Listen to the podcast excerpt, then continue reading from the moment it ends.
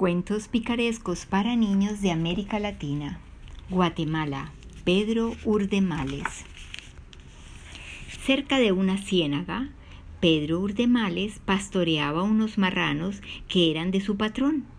Unos viajeros que por allí pasaron le gritaron ¿Venden los marranos, Pedro? Y Pedro contestó Sí, pero sin colita. Así que después de arreglar el negocio, les quitaron las colas a todos los cerdos, Pedro recibió el dinero y los viajeros continuaron su camino. Entonces Pedro Urdemales enterró las colitas en la ciénaga, dejando una parte por fuera, y salió corriendo a donde su patrón y le dijo Señor, señor, los marranos se han ido entre la ciénaga. El patrón se asustó y corrió hasta el pantano.